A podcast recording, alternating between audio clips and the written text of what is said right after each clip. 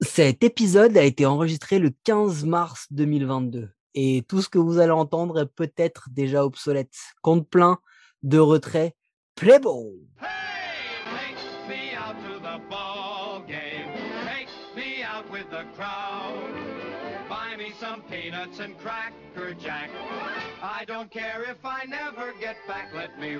root, root for the home team. 30 équipes, 2 blaireaux et 2 podcasts par jour. C'est l'épisode 9. C'est présenté par moi, Mike, et mon invité gratuit de prestige, Bastien, de The Strikeout. Comment ça va, Bastien? Salut Mike, bah écoute, très bien, et toi? Très très bien. Oyez, oyez, braves gens, venez admirer la suite royale sans le champagne, le château fort sans force, les rois sans couronne. Bienvenue chez les Kansas City Royals. Doc,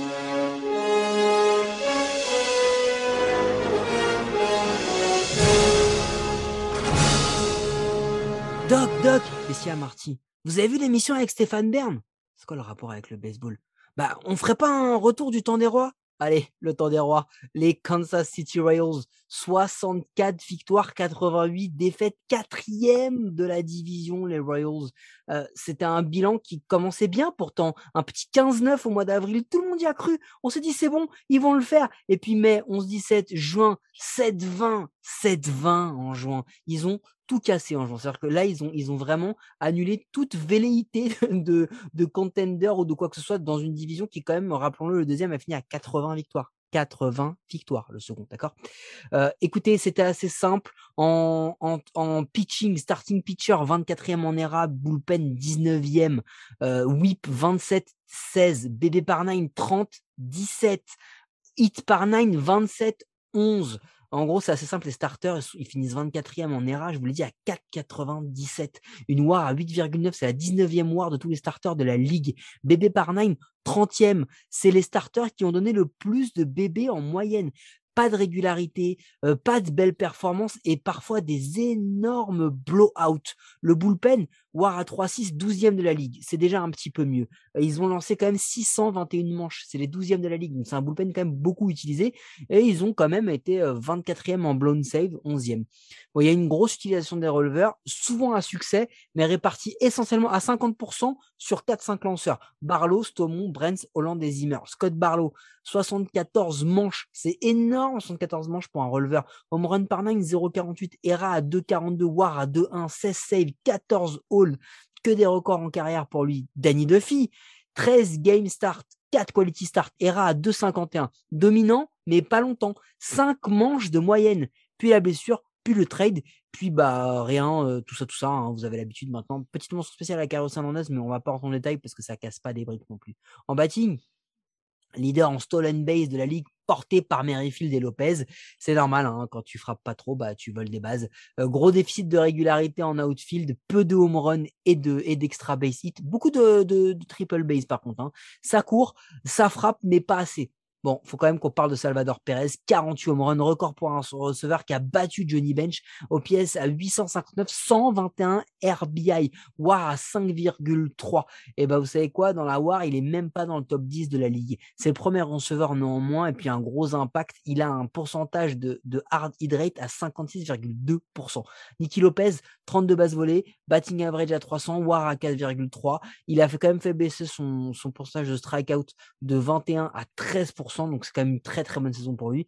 Whit Merrifield, qu'on disait mort pour le baseball, 74 RBI, 162 matchs, et oui, vous avez bien entendu, 184 hits, c'est le quatrième de la MLB, 40 bases volées, premier de la L, euh, WAR à 3,6, c'est celui qui a eu le plus d'at-bat de la MLB l'an passé. Donc si vous avez vu jouer des matchs, euh, bah vous avez vu jouer Whit Merrifield.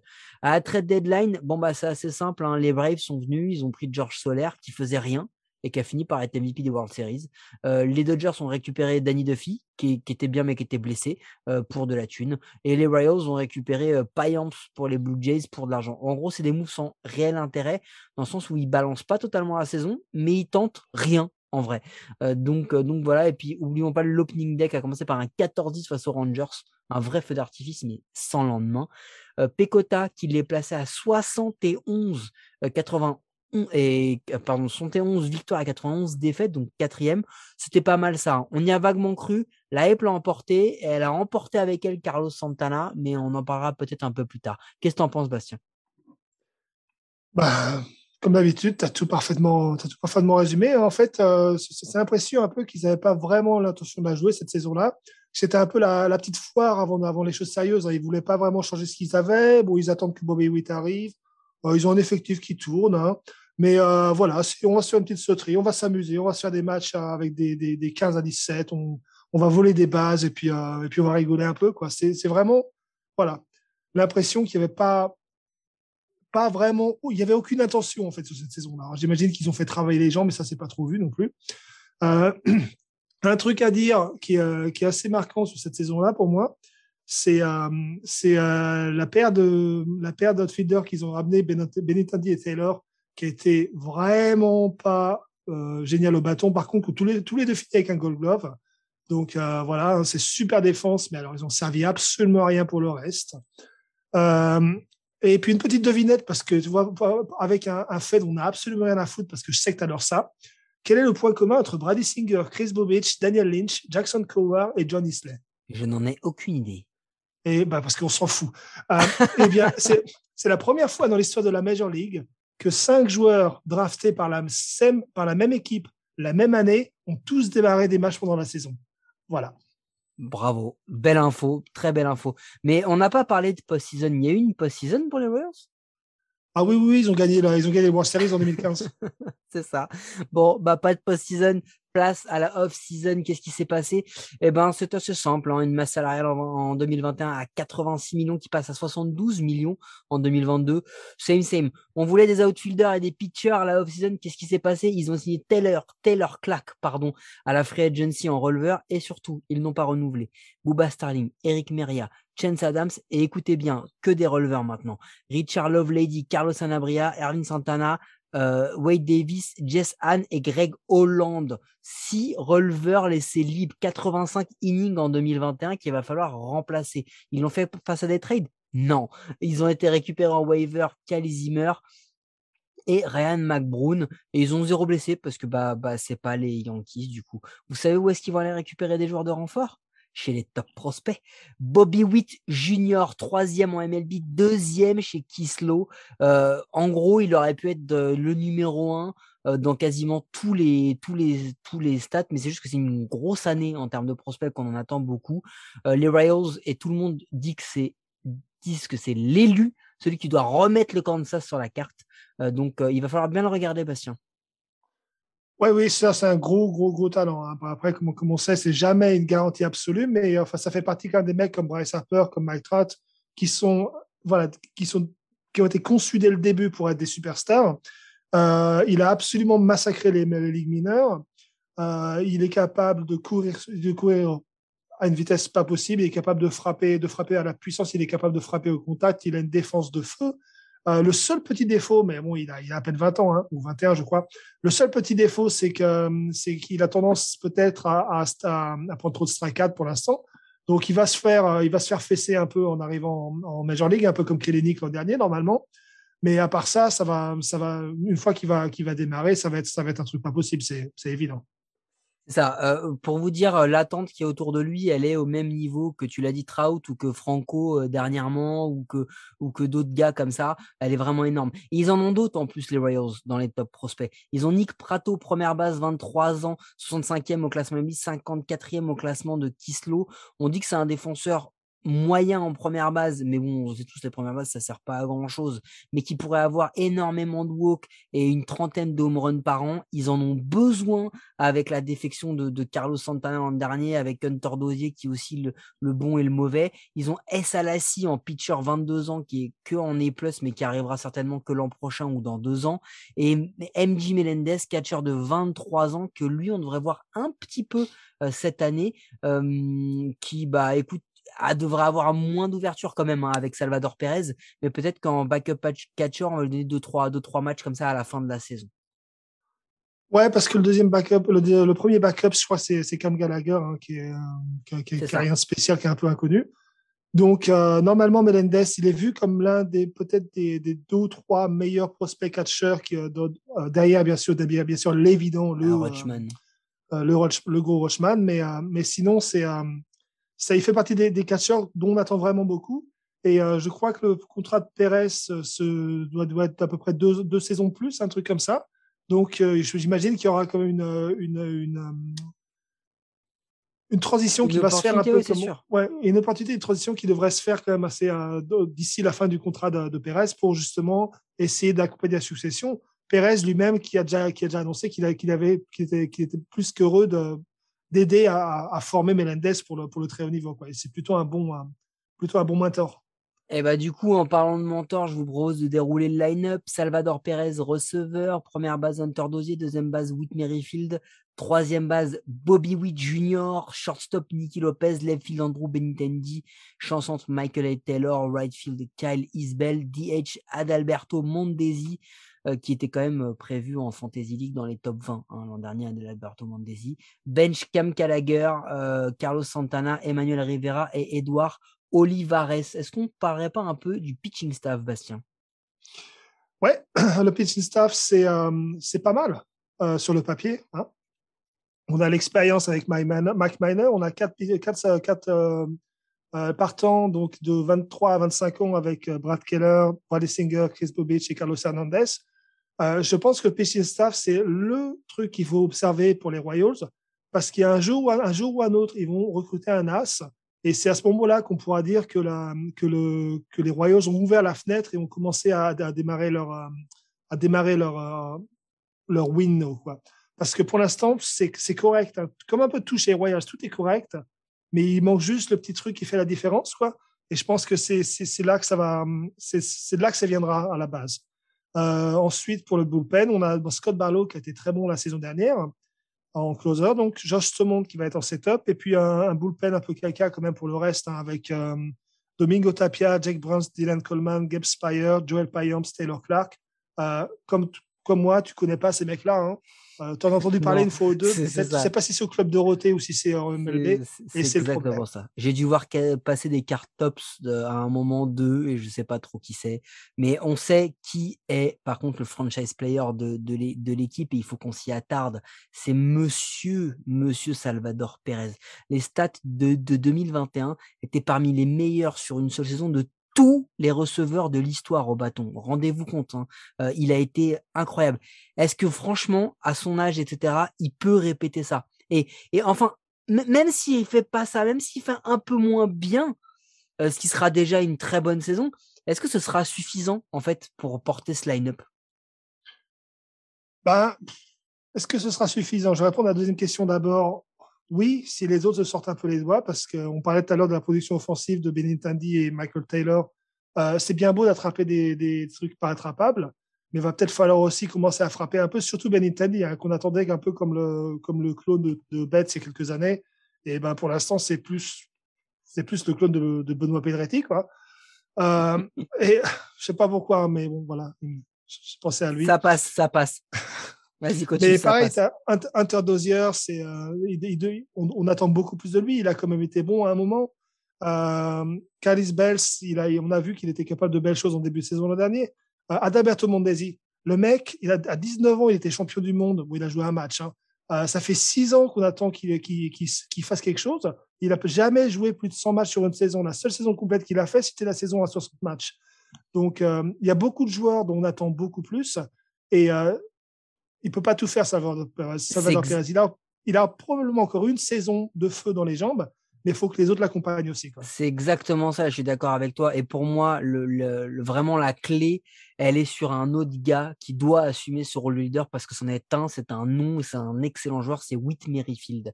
On l'a remis à la deuxième base alors qu'on l'a, on l'a fait naviguer euh, champ extérieur, deuxième base, etc.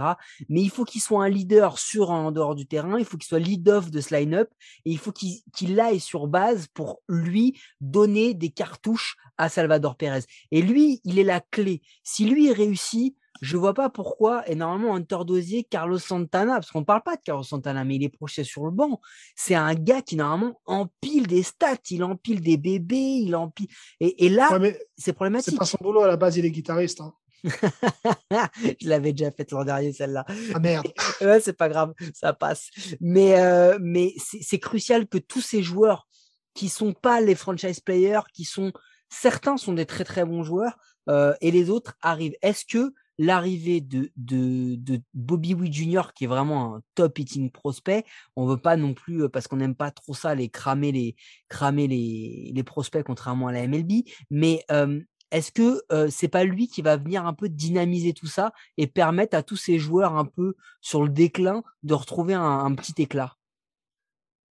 Je sais pas, je suis pas fan de l'idée en fait que ce soit le rookie qui doit qui doit arriver et puis diminuer tout le monde. Moi, je, je, je, préfère je préfère le concept où les mecs se mettent le cul par terre ensemble en début de saison pour que, que quand le gamin arrive, il a, il a un, environnement vraiment de qualité où tout le monde bosse dans le bon sens, où tout le monde tire dans le bon sens et où ça, où ça, où ça tourne. Quoi. Donc, euh, je vois pas du tout comment un joueur aussi talentueux qu'il peut puisse arriver, peut arriver dans un line-up et, et, le, et le, le, changer complètement, sauf euh, Randy à Rosa, à Rosarena en carrément playoff et puis qui, euh, qui détruit absolument tout, euh, ou Franco l'an dernier, quoi. Mais Franco, ça tournait bien. Rosa Arena, le mec, lui, il arrive en playoff, il détruit tout. il y en a, hein, mais, il mais c'est encore une équipe qui tournait déjà un peu. Quoi. Donc, il faut vraiment que ça tourne d'abord. Et ensuite, peut-être, oui. Mais euh, je vois pas comment c'est lui qui peut immédiatement prendre les responsabilités. Et alors là, le truc euh, très important, c'est que la plupart des noms qu'on a cités, des joueurs qu'on a, enfin tous les noms qu'on a cités, c'est que des joueurs d'infield qu'est-ce qui se passe dans l'outfield des Royals? Euh, Enfin, on parlait d'une époque où tu avais quand même des, des, des Gordon, euh, des, des, gars comme ça. Enfin, tu vois, euh, des Kane et tout, c'était pas n'importe quoi, c'était pas n'importe qui, c'était vraiment un des meilleurs champs extérieurs de la ligue. Là, aujourd'hui, on a Benintendi qui est clairement pas au niveau, tu l'as dit tout à l'heure. Taylor, c'est un joueur de complément. Michael et Taylor, c'est pas un joueur sur qui tout va reposer. Et alors, le champ droit, il est clairement pas assez capé. Ça va être un problème le champ extérieur encore une fois pour les pour les Royals cette année.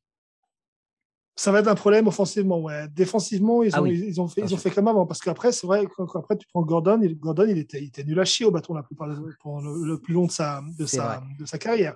Par contre, défensivement, c'était génial. Et, euh, mais le problème, c'est que, c'est, voilà, on a, là, tout le champ, le champ extérieur est vraiment bon défensivement, mais complètement inutile au bâton. Et à un moment, ça va commencer. Ouais, donc, euh, ça je sais pas s'ils ont des, dans, le line-up. Mais tu vois, on oh, excuse-moi, on en parlait tout à l'heure au niveau, euh, pour faire la transition avec les pitchers, parce que c'est important qu'on en parle, mais au niveau des starters, que ce soit Brady Singer, Chris Bubich ou Carlos Hernandez, c'est que des petits jeunes. Ils ont, allez, une saison de MLB dans, dans les pattes, euh, mais ce qu'on attend d'eux, c'est que justement, euh, bah, un peu le côté folie de la jeunesse du prospect, c'est qu'ils viennent un peu chambouler cet ordre de la rotation, et c'est pour ça que tu disais qu'il va falloir les observer, parce que ça peut faire euh, pchit euh, très vite, parce que bah, beaucoup de pression et que les jeunes ne fonctionnent pas, mais par contre, si ça clique, avoir Singer, Bubich et, et Hernandez en, en spot 3, 4, 5, ça peut faire mal à beaucoup, beaucoup de fins de rotation euh, d'autres équipes. Hein.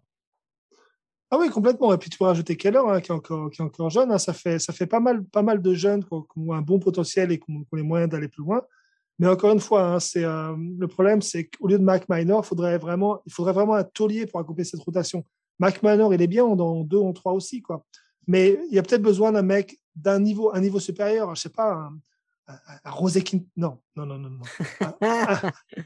Ils auraient pu aller chercher, non, plus sérieusement, peut-être aller chercher un mec comme Marcus Stroman, par exemple, qui finalement a fini au oui, Il y en avait d'autres, hein, les, les les Rodon, quitte à tenter un pari, ils auraient pu y aller et mettre un nom comme ça, quoi. Mais c'est vrai que c'est vrai qu'ils ont quand même beaucoup de jeunes. Et encore une fois, les, les Royals, ils ont, ils ont beaucoup de jeunes. Et le truc, c'est que ce qui se passe, c'est assez simple, c'est qu'à la trade deadline, si réellement ils sont dans la course, ils peuvent acheter, ça peut partir en sucette comme c'est parti l'an dernier chez d'autres franchises parce que la division elle est, elle est quand même ouverte. Hein, on parle de la Central, faut quand même pas déconner. mais ils sont quand même sur leur cinquième saison négative d'affilée. Même si sur les quatre dernières saisons, ils ont à chaque fois augmenté leur nombre de défaites. La question c'est est-ce qu'ils vont enfin saisir leur chance ou est-ce qu'ils vont se faire rattraper par les Tigers? Est-ce que les Tigers vont passer devant? Eh ben, vous savez quoi? Si vous passez par le Kaufman Stadium avec Guillaume ou avec Bastien, n'oubliez pas qu'il est en Grande-Bretagne, évitez de l'amener au Craft and Draft featuring Boulevard Brewing Company qui vous servira près de 25 pressions et 50 bouteilles de bière différentes. Ça risque de vous coûter cher avec Bastien et Guillaume. Et vous savez quoi? Vous passerez une bonne soirée et vous passerez une bonne soirée. Pas sûr jusqu'au moment où ils vont vous venir dessus. Mais en parlant de, de cher, euh, c'est quoi? C'est le moment des pronos de l'équipe avec nos partenaires de Parion à tort, le seul site de paris sportif qui vous assure de perdre de l'oseille. Bastien, combien vont terminer ces Kansas City Royals en American League Central? C'est super dur de pronostiquer l'American League Central. Enfin, les, les deux Central d'ailleurs. Hein. Alors, euh, je vais partir sur une quatrième place avec les 79 victoires. Eh ben moi, je les classe troisième, les Kansas City Royals, parce que je pense que à un moment ou à un autre, euh, et on en parlera plus tard, les Indians, ils vont finir par s'écrouler. C'est pas possible. Donc, bah, ça fait dix ans qu'on dit ça. Hein. Je sais, mais je pense que les petits genoux, ils vont s'assumer. Peut-être pas assez, mais qui vont s'assumer. Et j'ai tapé une surprise avec une autre équipe en deuxième place. Mais, voilà, je pense que je pense que les Kansas City Royals vont finir troisième. Comme d'habitude, ne pariez pas là-dessus parce qu'il y a de fortes chances que ce soit faux. Vous pouvez nous écouter sur toutes les bonnes applis de podcast. Et ça, c'est peut-être la seule chose sensée que j'ai dit depuis le début. N'hésitez pas à vous abonner et nous donner une note et un commentaire. Cela nous aide à rendre le baseball et notre émission plus visible en France. Vous en avez l'habitude. C'était le deuxième, non, pardon, c'était le premier épisode de la journée. Il y en a un deuxième. Allez-y, courez l'écouter. Merci Bastien. Et puis bah au prochain épisode.